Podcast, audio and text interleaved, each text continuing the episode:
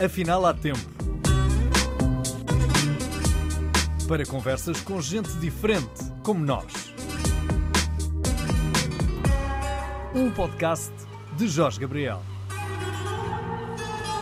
O convidado do Afinal há tempo é o Indiana Jones português dos mares. Uh, acho que já ajuda a começarmos a descobrir um pouco da vida aventurosa de António Abreu Freire, que posso dizer é navegador, investigador, professor, escritor, amante de cantares ao desafio ou de, uh, de cantares de folhetos de cordel. Bom, temos aqui muita conversa para uh, mantermos nos próximos minutos. António, muito obrigado pela honra de estar aqui neste, neste espaço para conversarmos sobre tantas paixões. Vamos começar com os mares. Uh, Porquê é que o António uh, se envolveu com o mar? Porquê é que o António fez a sua vida a navegar? Olha, o mar, há muitas cantigas ao mar. Há muitas cantigas, sobretudo para aqueles que olham o mar da praia ou das dunas e olham para o mar e acham que é bonito, um pôr do sol, um dia calmo. Mas o mar é extremamente violento. O mar é um sítio que não é do homem. Quando a gente vai para o mar, duas uma. Ou a gente tem medo do mar, ou a gente é um homem morto. Só vai para o mar quem é obrigado. O mar não é um lugar para o homem viver. É apenas um lugar de passagem entre dois portos. O mar assimila-se e parece com a vida entre esses dois portos, nós temos que ficar vivos e fora do barco, logo ali ao lado. E toda a volta está morte, porque no mar nós não sobrevivemos por mais que saibamos nadar. Então, António, então, então partindo, dessa, de partindo dessa premissa, porquê é que foi para o mar? Se tinha medo dele. Exatamente para encontrar o próximo porto, para encontrar o próximo espaço onde eu tinha que fazer qualquer coisa. A gente só vai para o mar porque é obrigado a ir, porque o mar é também uma coisa extraordinária, é um modo de encontrar todas as criaturas do planeta. Através dos oceanos nós podemos encontrar todos os homens deste mundo por todos os continentes. E alguns num porto, no porto onde nós vamos chegar, há sempre alguém à nossa espera, há sempre qualquer coisa a descobrir, há sempre uma novidade. Não há só um farol, há uma novidade, há algo de novo, há algo de extraordinário. O mar, desde o século XVI, sobretudo, desde que todos os oceanos foram conhecidos, foi o lugar de encontro e os portugueses têm uma parte importante nesse encontro. Eles criaram, através do mar, a primeira globalização. António, uh, mas uh, vai para o mar pela primeira vez com esse intuito de navegar com que idade? O António, podemos dizer, não é? Está uh, quase octogenário. Quase, quase, quase, falta muito pouco, já não falta um ano. E começou a navegar com que idade? Bom, bom, comecei a navegar não foi no mar, foi aqui na Ria de Aveiro, centro da Mortosa, nós começamos a navegar antes de nascer. Nós aqui, o pessoal da Mortosa sempre se considerou um povo de navegadores porque temos uma ria, temos barcos, temos mercantéis, temos moriceiros, temos velas, sabemos lidar com uma bateira, com uma vela, com um barco, de qualquer maneira. E foi um pouco isso que esteve na origem mas eu fui para o mar quando, no exercício da minha profissão de física, quando tive uma investigação que exigiu que, que eu fosse navegar. E como tinha alguma experiência de navegação, por ter navegado, por ter participado em, em várias atividades de, de, navegação, tinha alguma experiência e fui incumbido de constituir uma equipa para, no Canadá, no Golfo do São Lourenço e no norte do Canadá, começar uma investigação sobre questões relativas com o ambiente, sobretudo o ambiente do Golfo de São Lourenço e no norte do Canadá. E aí comecei e, uh, primeiro, claro, era, era imediato de um comandante que me ensinou muitas coisas, uh, para além daquelas que eu já sabia, e depois acabei por ser o mesmo comandante de expedições que durante 30 anos fizeram entre o norte do Canadá, a Europa, o Spitsbergen, a Groenlândia e várias travessias também do Atlântico Sul, depois em outras condições, pelo Rio Amazonas, pelo, pela costa brasileira, por todo o interior do Brasil. Foram muitos anos de navegação, foi muita água. Oh, António, já lá chegamos. Uh, antes, porém, não podemos dar este salto neste portal do tempo tão rapidamente, porque perdemos aí muitas histórias. Ora, começa, começa a navegar desde criança, porque a, a Ria uh, isso também acicatava, mas os seus estudos nada tiveram que ver com o mar. Não, absolutamente nada a ver com o mar. Foi, uh, meus estudos foram na área da física, da filosofia das ciências, da antropologia. Uh, portanto, eu estudei física e estudei antropologia, doutorei-me em física e antropologia. Onde? E em Portugal ou no estrangeiro? Fazer... Ensino, exatamente. Foi, portanto, eu saí de Portugal, primeiro estudei, uh, na minha, primeiro completei estudos secundários em Itália, depois fui para a Bélgica, estudei na Bélgica, estudei em França, estudei na Alemanha e comecei a minha carreira de, de, de, professor no Brasil, no Rio de Janeiro, em 1964. Uma data terrível para aquele país. António, uh, e sai de Portugal para ir estudar para o estrangeiro uh, porque uh, houve essa possibilidade, porque foi convidado a ir estudar para o estrangeiro. estamos a falar de outros tempos, não é? A mobilidade Sim, não era tempos. exatamente a mesma.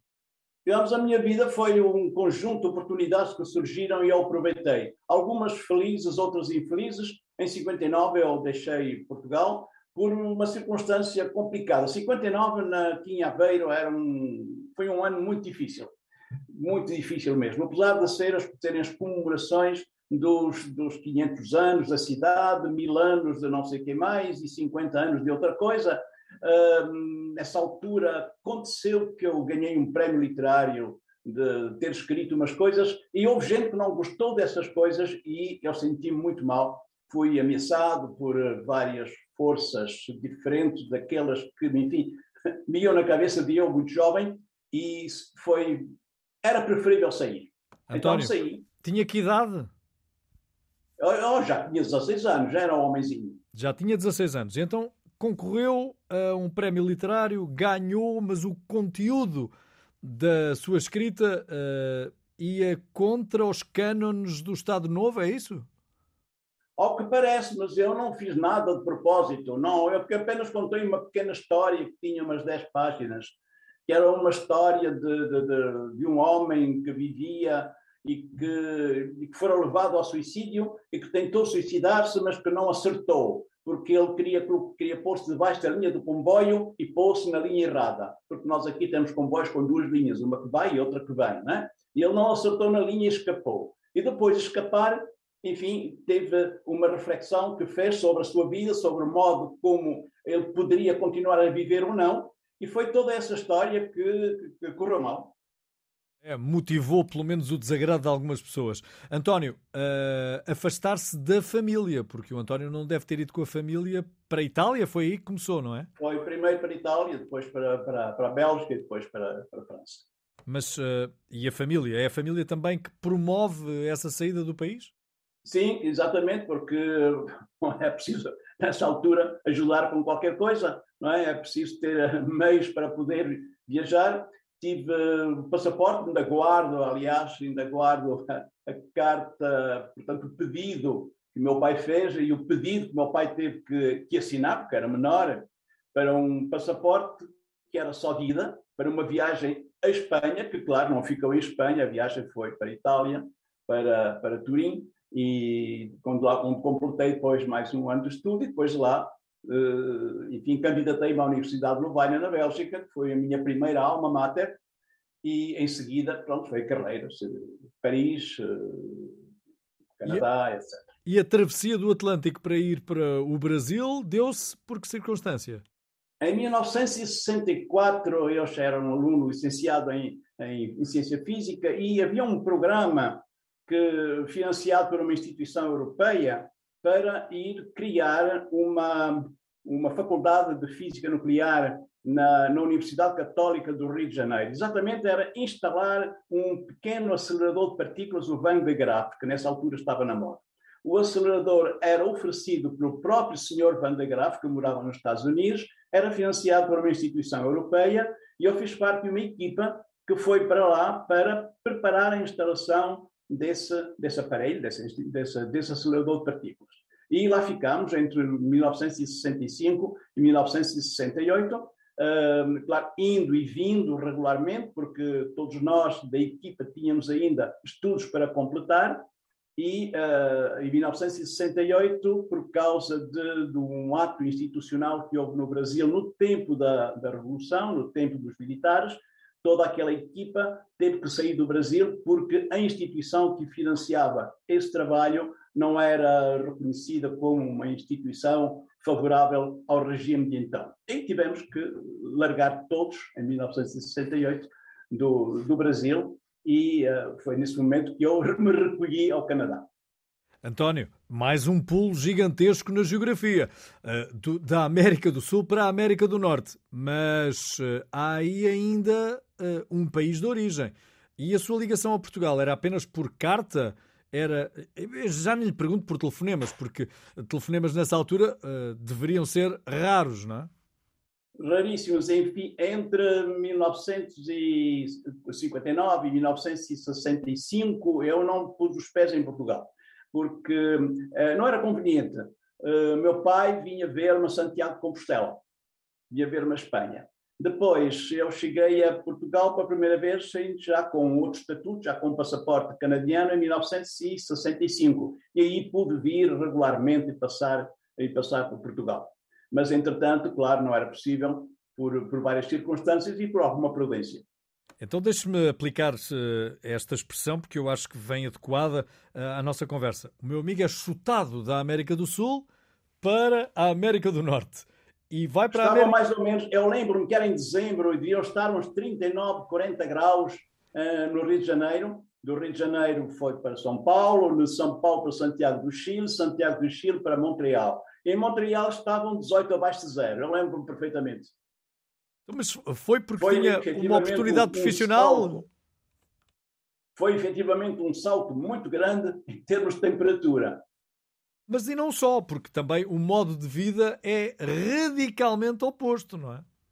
Completamente diferente. Não, enfim, eu conhecia já, eu nunca, não tinha estado antes no Canadá. Eu já tinha estado ao serviço do Canadá numa instituição que existia na Alemanha, que era a base aérea de, de lá, portanto sabia o que se passava no Canadá, mas não tinha, tinha passado esporadicamente por várias vezes, porque fiz várias viagens, uh, passando um dia ou dois no Canadá, porque tínhamos colegas no Canadá, e, uh, portanto, era tudo o que eu conhecia. Mas para ficar efetivamente, para ensinar, para me integrar numa equipa de investigação, aí era realmente um choque muito grande para sair do, do ambiente do Rio de Janeiro. Uh, nós éramos, para, não é só o ambiente, era também a equipa que estava no Rio de Janeiro, era, nós éramos cinco pessoas, nós estávamos numa condição muito vantajosa e muito interessante, porque, ora bem, tínhamos uma viatura, tínhamos um apartamento bonito, Uh, enfim, éramos muito procurados por toda a espécie de gente, sobretudo gente da nossa idade. Enfim, vivíamos uma situação privilegiada. E, uh, e o ambiente do Rio de Janeiro, apesar desse tempo de, de, de, de luta, apesar desse tempo difícil do, da ditadura militar, era um ambiente absolutamente fantástico. Uh, toda a equipa enfim, se, se, juntava regularmente com o pessoal da MPB, da música popular brasileira, uh, em Copacabana, no, no, no, no Beco das Garrafas.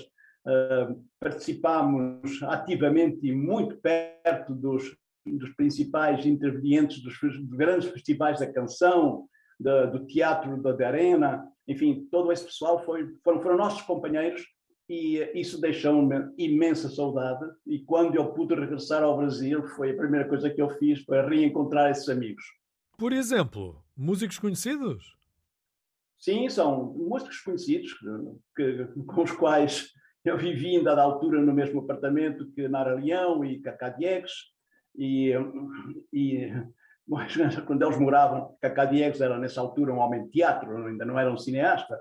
Né? E morávamos em Copacabana, muito perto do Beco das Garrafas.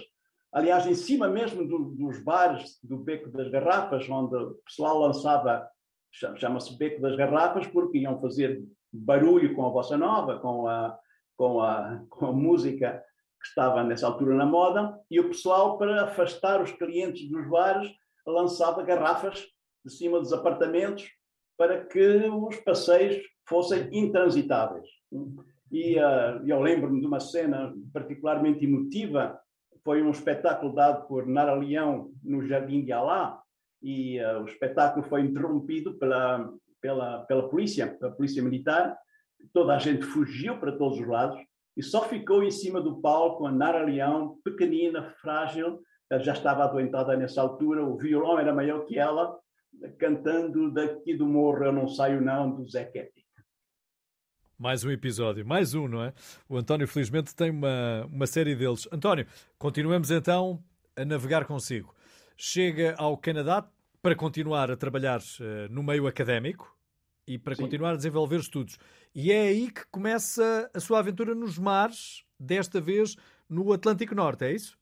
Sim, no Atlântico Norte, mas no Golfo de São Lourenço e no Atlântico Norte. Havia vários problemas da ordem na área da física e na área, enfim, de várias disciplinas que diziam, diziam respeito à física, sobretudo, bom, no, no, no de São Lourenço havia nessa altura, nos anos, estamos a falar no final de 60, princípio de 70, um gravíssimo problema. As focas. As focas. Era um problema? Um movimento... Como? Era um problema as focas? Um problema gravíssimo. Porquê? É? Primeiro, Uh, o problema que aquele que, que, era mais veiculado pela imprensa, pela comunicação social, eram, eram na primavera os caçadores de focas que iam matar os bebezinhos focas, bonitinhos, branquinhos, inocentes, e ficava toda aquela, toda aquela placa de gelo do São Lourenço coberta de sangue, porque matavam os bebezinhos focas. Brigitte Bardot meteu-se no assunto, que foi uma, uma coisa tremenda, aquilo foi, enfim, foi pior que a guerra na Ucrânia neste momento. Havia mais artigos nas primeiras páginas dos jornais com focas ensanguentadas, com, com caçadores matando as focas. Mas o problema não era esse, efetivamente. O problema era que havia tantas focas no São Lourenço que o, o peixe desaparecia. É que uma foca come por dia, destrói por dia o equivalente ao seu peso em peixe não é que ela coma tudo, ela não come, ela caça o peixe, come um pedaço e deixa cair o resto. Ora, eh, nós andamos, o primeiro trabalho que eu tive, primeiro trabalho sério de investigação científica, eu tive que contar as focas que existiam no São Lourenço e encontrar um método para as contar, porque não era olhar para as focas e a contar, olha, uma, duas, três, 14, 36, 72 que estão aqui, mais 800 que estão lá. Não era desse modo. Tínhamos que encontrar um método sabendo que as focas passam X tempo na praia ou no, no, na margem do rio, qual era o espaço que elas ocupavam, quantas estavam lá durante quanto tempo, e havia um cálculo complicado para depois chegar a uma aproximação e encontramos que havia 3 milhões e meio de focas no Golfo de São Lourenço. O que significava a destruição de peixe absolutamente uma coisa monumental. Esse é, um, é um dos muitos trabalhos que fez. Quantos anos esteve a trabalhar? Primeiro, o primeiro de todos os trabalhos que eu fiz foi contar focas no São Lourenço. Para alguém que estava nas vésperas de ser doutor em física, imagino que é um pouco degradante, né? contar focas no São Lourenço. Né? Mas, de facto, esse trabalho foi muito importante para as decisões que depois foram tomadas pelo governo canadiano, um que diz respeito às regras, no que diz respeito à esterilização das focas, à matança também das focas, à diminuição para restabelecer um equilíbrio que estava desequilibrado. E nesse tempo, em dada altura, nos anos 72, 73, nós íamos encontrar focas que estavam a cerca de 100, mil, 100 quilómetros, 60 milhas da costa. Significa que elas iam muito longe porque já não havia comida na proximidade das costas. Não havia comida e daí, todas as restrições que houve sobre a pesca do bacalhau, das quais o próprio país, Portugal, foi vítima? Teve que haver essa restrição porque não havia peixe. E o Golfo de São Lourenço é o berçário de todo aquele bacalhau que depois se pesca nos bancos da Terra Nova. E daí a importância dessa, desse, desse trabalho, desse estudo, que levou à intervenção do governo para que se diminuísse o número de focas e, igualmente, se restabelecesse o equilíbrio. As focas desenvolveram-se porque, entretanto, tinha havido uma caça à baleia demasiado intensiva e as baleias alimentavam-se de focas. Não, é? havendo baleias, as focas desenvolveram-se tremendamente. E depois o desequilíbrio também, porque toda, toda essa, essa, esse peixe meio comido que caía no fundo do oceano desenvolvia tremendamente o camarão, o skrill, camarão pequenino. Né? Mas esse camarão, para além de comer esse resto de peixe, comia toda a vegetação do fundo do rio São Lourenço E com essa vegetação do fundo da comida já não havia enguia, já não havia outros crustáceos, enfim. Estava o, o ecossistema todo desequilibrado. Um dos muitos, não é? Um dos muitos trabalhos. Eh, corria que ano? 65? Estamos entre 68 e 72. Já 68. Em 72 aí teve outro trabalho. 68 e 72. Já lá vamos a 72. Em 68 sabemos que em França e em Portugal uh, fomos registando alguma perturbação no ambiente que se vivia. Houve algumas manifestações de estudantes. Isso chegava também ao Canadá, essas informações, não com a celeridade com que chegam agora as notícias, mas também havia eco de que alguma coisa podia estar a suceder no Estado português? Uh, no que estava, não, no Quebec não. No Quebec nós estávamos pouco informados sobre aquilo que se passava em Portugal, apenas através da comunicação com os amigos, com os portugueses que estavam no Canadá, sobretudo no Quebec. A maior colónia portuguesa estava em Toronto e continua a ser a, a maior colónia portuguesa e eram açorianos. Uh, esses açorianos estavam muito pouco informados sobre aquilo que se passava em Portugal.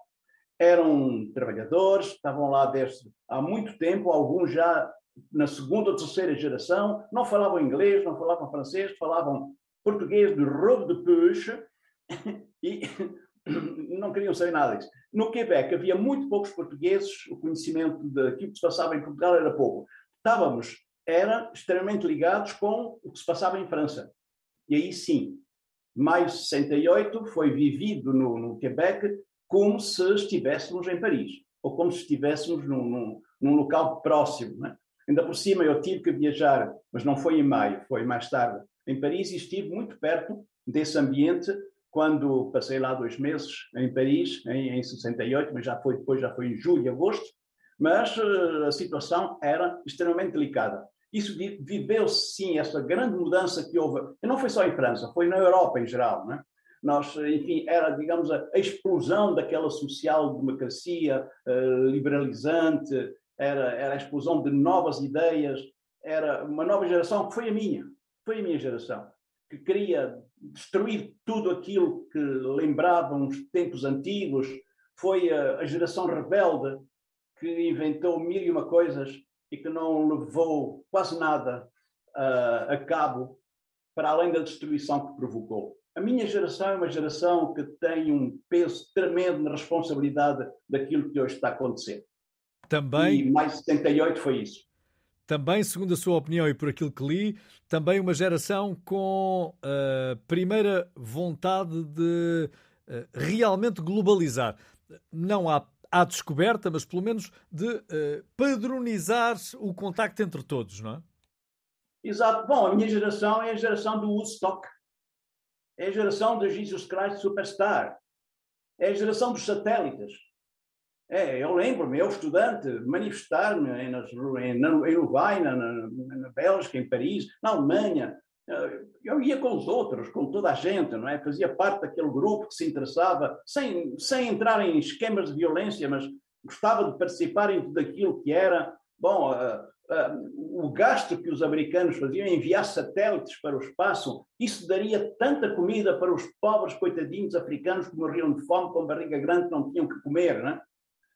Hoje, nós sabemos, se temos telemóveis hoje, se temos GPS, é porque eles mandaram esses eles mandaram esses satélites lá para cima. Né? Eu, nessa altura, nas primeiras vezes que naveguei, ainda naveguei com sextante, ainda naveguei com, com tabelas, de, a, fazer cálculos a lápis e a, com, com, uma pequena máquina de fazer cálculo para andar mais depressa. Né? Mas hoje já ninguém sabe o que é um sextante. E isso é o resultado de tudo aquilo contra o que nós barafustamos, contra o que nós pregamos. Né? Nós pregamos a paz e o amor, simplesmente nós estávamos convencidos de que havia uma nova geração, uma nova maneira de viver. Nós estávamos convencidos que era necessário dar espaço à sensualidade, dar espaço ao amor universal, que era necessário amar toda a gente. Enfim, aquela, aquela história do paz e amor, aquele símbolo do paz e amor, é o símbolo da minha geração. Nós esquecemos que não é dessa maneira que se constrói uma sociedade. Give peace a chance. É. vice-presidente. Era, não era? Sou uh, dessa, desse, desse, desse tempo. Dessa geração de Eu George... sou da geração dos Beatles. É verdade. Nasceu no dos mesmo... Rolling Stones. No, nasceu, não nasceu no mesmo dia que o George Harrison? Exatamente, no mesmo mês. no mesmo mês, no mesmo mês. Mesmo George mês, Harrison. George Harrison. Uh... Em dada altura, fiz uma... Em dada altura eu participei, antes de, de, de, ir ao Brasil, participei naquelas coisas que fazem os estudantes, coisas um bocado malucas, numa, numa viagem com uma caravana de, de cômodo no Irão até o Afeganistão e comprámos um cavalo. O cavalo não era para a gente montar, era para levar as nossas tralhas, tendas e coisas para, para a gente caminhar com a caravana livre das mochilas e do peso, não é? E esse cavalo, o nome que nós lhe pusemos foi Ringo, por causa do Ringo Starr, que nesse ano tinha, era o baterista que se tinha juntado aos Beatles. Portanto, eu sou dessa Mas essa, essa é a famosa travessia do deserto de Cavir? Cavir, sim. Deserto de Cavir. Quantos é que foram nessa, nessa travessia? A travessia toda demorou dois meses e meio. Quantas pessoas foram? Éramos uh, quatro pessoas, mais o cavalo. Foram porque vos apeteceu? Não, já havia colegas nossos que tinham feito essa viagem que diziam coisas maravilhosas no encontro com essa gente. Estamos no Irão de 1963, no Irão do chá do Irão. Do famoso chá da Pérsia, não é? Estamos num, num, num, tempo onde reinava a paz naquele, naquele território, onde era extraordinário tudo aquilo que nós víamos como uma coisa diferente uma das grandes, uma das grandes, digamos, uh, surpresas da minha vida, que ainda hoje guardo em memória de maneira muito, muito, muito emotiva, é ter visitado o Santuário de Fátima, em, perto da cidade de Qom, que é o maior santuário de Fátima do mundo. É uma eu conhecia Fátima e que não tinha a mínima ideia que poderia haver um outro santuário. Não é a mesma Fátima. Mas é o mesmo motivo é um santuário de encontro de gente que vem de toda a parte. Sim, em Fátima nós temos, em Fátima de Portugal nós temos cerca de um milhão e meio de pessoas que passam por ano. Na Fátima do Irão passam entre 6 e 8 milhões por ano. Com o mesmo objetivo, encontrar os outros para aprender a olhá-los com amor e compaixão. Bom, mas não acha que isso é possível nos dias que correm? Eh, voltarmos a é, pensar um pouco mais. mais, voltarmos a pensar um bocadinho mais no amor do que propriamente no lucro? Bom, isso seria uma grande vantagem seria, se houvesse uma geração que pensasse dessa maneira. Mas eu não estou a ver a nova geração de gente, aquela que que, que substituiu a minha, né? eu, eu, já faço parte dos velhos, né? da nova geração, daquela, daqueles que foram meus alunos, daqueles que são os filhos dos meus alunos, não os vejo ainda enveredar por esse caminho. Ainda não os vejo enveredar por uma, uma abertura a, às outras ideologias, aos outros espaços. Nós estamos a, a viver neste momento um, um, um tempo extremamente complicado, que é o tempo em que ninguém quer saber nada em que ninguém quer saber da verdade, em que toda a gente quer saber é das mentiras que mais agradem. Eh, Fernando Pessoa tinha um verso desses que dizia: O povo não quer saber da verdade, quer saber da mentira que mais agrada. E nós estamos um pouco nessa, nesse banho e não há meio de sair daí. E basta falarmos daqui da, da, da guerra que estamos neste momento a sofrer. A guerra que não é só a da gente que morre. Aliás, pela, pela guerra que é, não morre assim tanta gente na Ucrânia. Mas a pior guerra é a guerra da informação, é a guerra das mentalidades, é a guerra que engana. O enganar faz parte da guerra, certamente. Mas é o enganar na estratégia.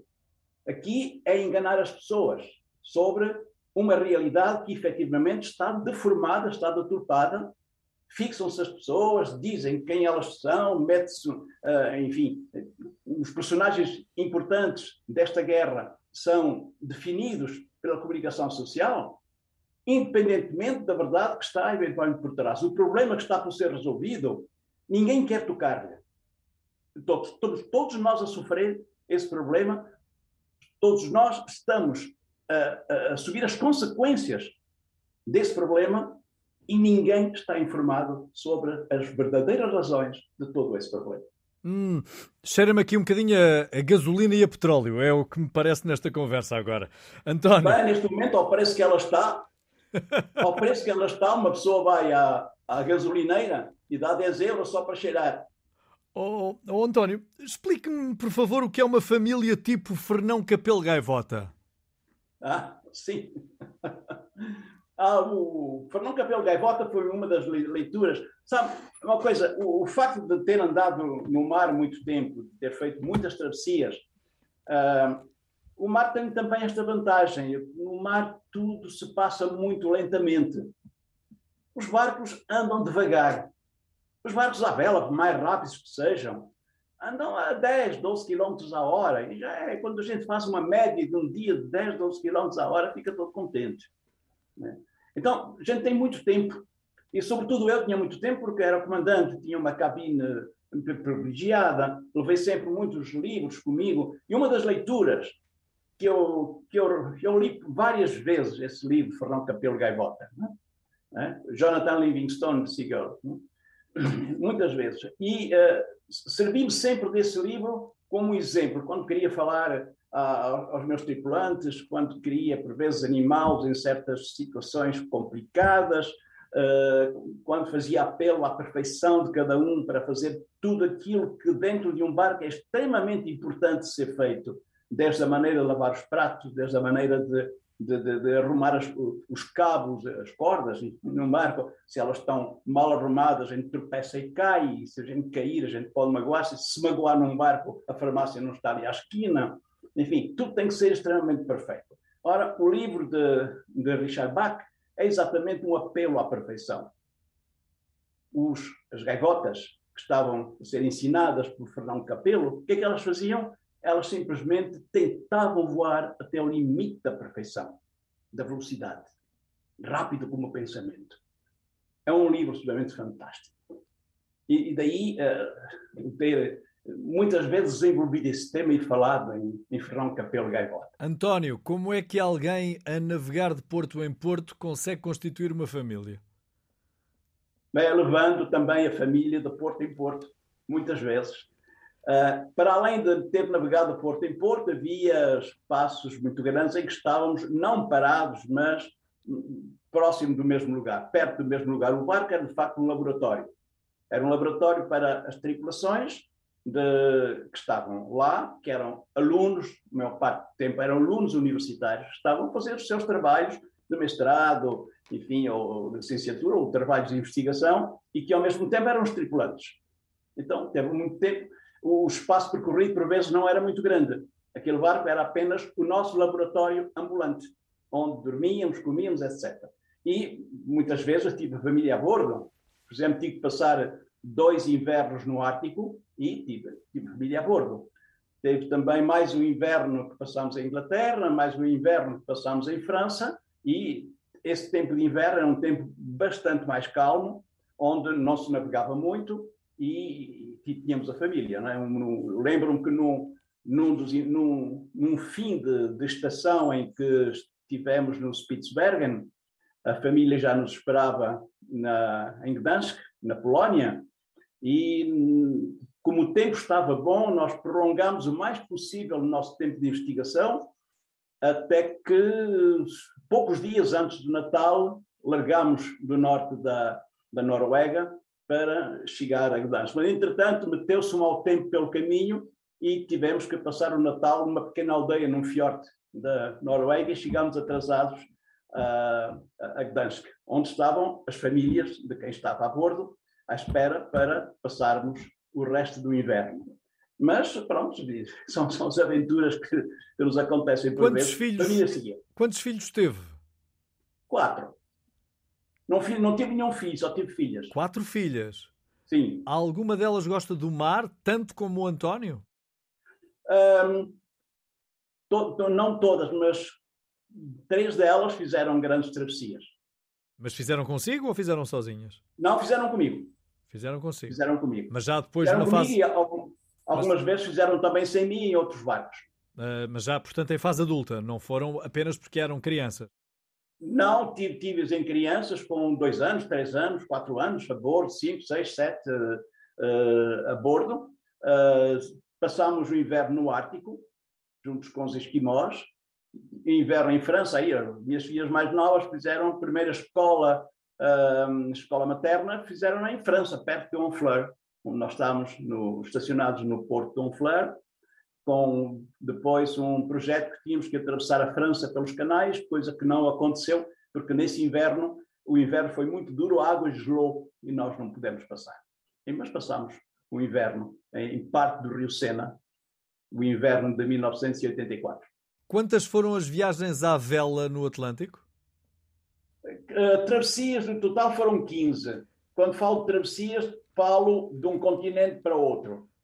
Uh, muitas delas, a maior parte delas no Atlântico Norte. Essas travessias são mais pequenas, porque o, o Atlântico Norte é, é, mais curto do que o Atlântico Sul. Uma travessia, por exemplo, de Portugal para o Brasil, de Portugal de Lisboa para, para o Rio de Janeiro, é muito longa, são 20 e tal dias de viagem, mesmo que o veleiro seja muito, muito rápido.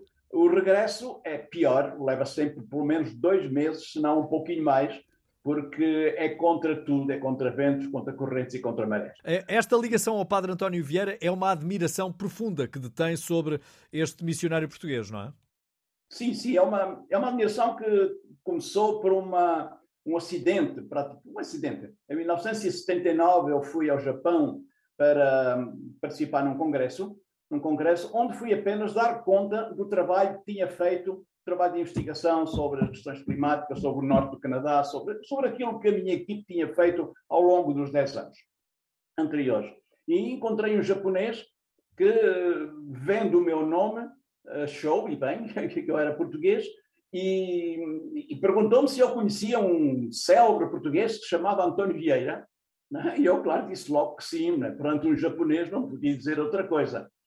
E uh, isso causou-me um certo transtorno, porque eu não sabia nada do Padre António Vieira. Tendo saído de Portugal com aquela idade, o que é que eu sabia do Padre António Vieira? Um pedacinho que o meu professor de português me tinha feito decorar pouco tempo antes, talvez. Não, quando eu tinha 15 ou 16 anos. Né? E despejei tudo o que sabia sobre o japonês. Fui logo convidado para dar uma palestra sobre o Padre António Vieira. E eu que não sabia rigorosamente nada daquilo tinha ido lá ao Japão para falar de física, para falar de, de, de investigação, para falar de, de poluição, etc. Né? E pronto, tive que me desenrascar. O, o, desenrasca levou-me a passar um, um, fim de semana inteiro numa biblioteca que é uma coisa fantástica que eu descobri, de outra maneira não teria descoberto, que é a, a Biblioteca de Estudos Hispânicos na Universidade de Kyoto. Passei lá o meu fim de semana para, na terça-feira seguinte, dar uma palestra sobre o padre António Vieira.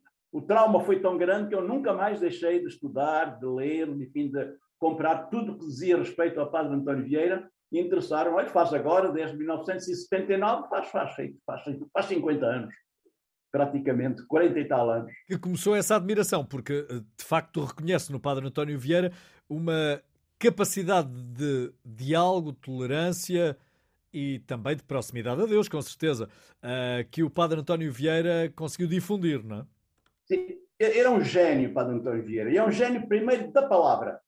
E, e agora refletindo depois de, depois de velho, refletindo sobre, sobre o tempo que eu dediquei ao Padre António Vieira, sobre a paixão que eu tive pelo Padre António Vieira, eu acho que de uma maneira inconsciente, eu não, não, não, não conscientizei essa coisa, não é? Que foi graças, porque lendo, lendo aquele português, aquela língua, que eu fiquei convencido, não, eu tenho que voltar para a terra onde nasci e onde se fala esta língua, esta língua deste homem. Porque esta língua portuguesa é qualquer coisa de absolutamente fantástico. Isso eu descobri lendo Vieira. Porque saindo de Portugal com 16 anos, nós não temos tempo de, de, de nos agarrarmos à nossa língua, de termos paixão por esta nossa língua. E se não fosse essa leitura de Vieira que veio já depois de muito tempo, quando a minha língua de trabalho não era já o português, se não fosse isso, eu talvez hoje não estivesse a morar em Portugal. Talvez tivesse ficado por lá. Às vezes, muitas vezes, arrependi-me de ter regressado a Portugal em dada altura e podia ter ficado onde estava, muito melhor, em melhores condições, mais acarinhado e mais admirado, talvez, né? Mas hoje em dia, vendo isso, enfim, hum, sem, sem, sem reconhecer, enfim, que pode ter, posso ter feito erros, pode ter errado em vir para cá, por simples fato de poder agora escrever, e os livros são já quase, quase uma vintena, em português, recuperar essa minha língua, essa minha cultura, transmiti-la e permitir que outros possam, como eu, admirá-la e servir-se dela pelo mundo inteiro. E uma das coisas interessantes que me aconteceu, digamos, do ponto de vista emotivo, são, são as emoções. As emoções são mais importantes do que todos os diplomas e todas, e todas as, as aventuras intelectuais e racionais e, e de investigação que fazemos. Foi chegar às Bermudas depois, do, daquele, depois daquele furacão, chegar ao porto de São Jorge, nas Bermudas, e correr para a primeira caixa multibanco para levantar algum dinheiro para comprar bolé frito a Kentucky. Estávamos cheios de fome, não tínhamos nada a comer a bordo. E ver no, no ecrã do multibanco escrito em inglês e em português. Porquê em português? Eu não tinha a mínima ideia. É porque metade da população das Bermudas, que é o país mais rico do mundo, é açoriana. E foram esses açorianos que nos salvaram. E foi lá que eu encontrei um açoriano, uma espécie de pater-família, uma espécie de patriarca da comunidade açoriana das Bermudas, a quem eu expliquei naturalmente o que é que estava a fazer. Eu nunca tinha ouvido falar do Padre António Vieira. Os açorianos que moram nas Bermudas não sabem, têm mínima ideia do que é o Padre António Vieira. Né? Mas depois eu expliquei quem era, o que é que fez. Um dia eu encontrei, isso foi, aconteceu num clube que eles têm lá, que se chama o Clube Vasco da Gama, em, em Hamilton. E uh, eu estava a explicar depois para todos os outros, porque esse, esse patriarca pediu-me para explicar ali para a comunidade dos portugueses quem era esse padre Vieira e tudo mais, e o homem estava a chorar. Estava a chorar. E depois ele explicou-me porque é que estava a chorar. Eu estava a contar a história do padre António Vieira, que uh, o pai deixou pequenino com a mãe em Lisboa, foi para a Bahia e veio buscá-lo quando ele tinha sete anos e foram todos para a Bahia. E depois ele fez o resto da vida dele a partir da Bahia, de Salvador da Bahia.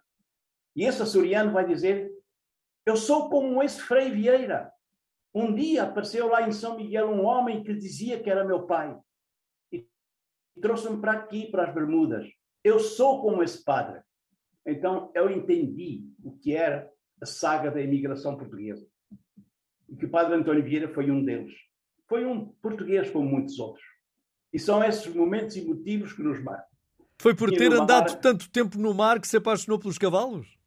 Uh, não, cavalos é uma questão de família. Não é? Sempre houve na minha família cavalos. Eu apaixonei pelos cavalos árabes e porque, enfim, são cavalos especiais, são cavalos que têm uma mentalidade especial, um modo diferente de serem tratados, e ainda hoje é o que tenho, cavalos árabes ou descendentes de árabes, e, e de facto, no meu dia a dia, a parte que, que me resta do tempo de escrever, escrever as minhas coisas, ir publicando as minhas histórias, um, ocupo-me dos cavalos, amanhã sou eu que me ocupo deles, tanto de manhã como à noite, claro, não, já não para os montar, mas enfim, para orientar, para orientar o trabalho daquilo que se faz. Na minha idade é melhor que eu fique mais perto da terra do que do céu, e em cima de um cavalo sempre estamos mais perto do céu. António, ficou alguma viagem por fazer? Sim, muitas. E alguma Fico delas, alguma delas ainda pode vir a ser feita?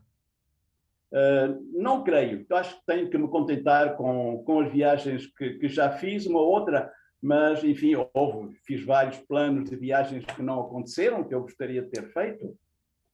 Uma das viagens que eu gostaria de ter feito seria, e esteve quase, tive quase para as fazer, eu fiz uma grande viagem no, no, durante dois anos na, no, na bacia da Amazónica, no Rio Amazonas. Era uma viagem que eh, nós entramos pela, pela barra do Rio Amazonas, devíamos sair pelo Orinoco, através do Rio Negro, depois de passar um tempo em praticamente todos os rios da Amazónia, seguindo a rota de um grande cientista português, que foi Alexandre Rodrigues Ferreira, que explorou a Amazónia, que fez, escreveu a Viagem Filosófica, que é um, conhecido como um dos maiores cientistas de todos os tempos e que é desconhecido em Portugal, inclusive nas próprias faculdades universitárias. É? Então, eu fiz essa viagem pela todo o espaço onde, onde andou Alexandre Rodrigues Ferreira, a obra dele está atualmente toda publicada, e nessa viagem nós devíamos sair pelo Orinoco, porque o Amazonas dá ligação ao Rio Negro, claro, temos junta semanal do Rio Negro com o Amazonas, e, e depois subindo o Rio Negro, posso sair pelo Orinoco e sair na Venezuela. Mas nesse ano choveu muito pouco e quando chegamos ao limite de navegabilidade do, do Rio Negro, não havia água suficiente para o barco poder passar e tivemos de regressar e sair de novo pelo Amazonas. Ficou uma viagem por fazer, que era uma viagem que devia entrar pelo Rio São Lourenço, subir aos grandes lagos e descer o Mississippi até Los Angeles e depois dar toda essa volta. Também um trabalho científico, através de refazendo as viagens dos padres jesuítas, comandados por um padre jesuíta que é contemporâneo de Vieira, e que são também, enfim, um grupo de padres jesuítas que são cientistas, são os primeiros descobridores do interior da América que fizeram essa viagem, entrando pelo São Lourenço e saindo pelo Mississippi. É uma viagem enorme, uma viagem fantástica, que estava planejada para ser um trabalho de investigação com cerca de oito ou nove pessoas, mas não pode ser feita. Ah, muitas vezes nós temos que nós temos que inventar coisas, é? mesmo que elas não se realizam, não se realizem, elas ficam elas ficam na memória. Alguém um dia pensará em realizá-las. É bom ter planos para que a vida faça sentido. António... Bem, dada altura, quando chegarmos ao último cais, aí nós temos que pôr os planos na prateleira. Mas daqui até lá, nós somos, enquanto seres vivos, somos gente que andamos à procura do último cais. António, é sempre muito grato ouvi-lo, é sempre muito bom também termos estas oportunidades de partilhar aquilo que o António foi fazendo já com quase 80 anos de vida. E mais aventuras ficaram por contar. Muito obrigado, António. Obrigado, Jorge Gabriel. A entrevista na íntegra estará disponível no Spotify e no canal de YouTube Jorge Gabriel Oficial.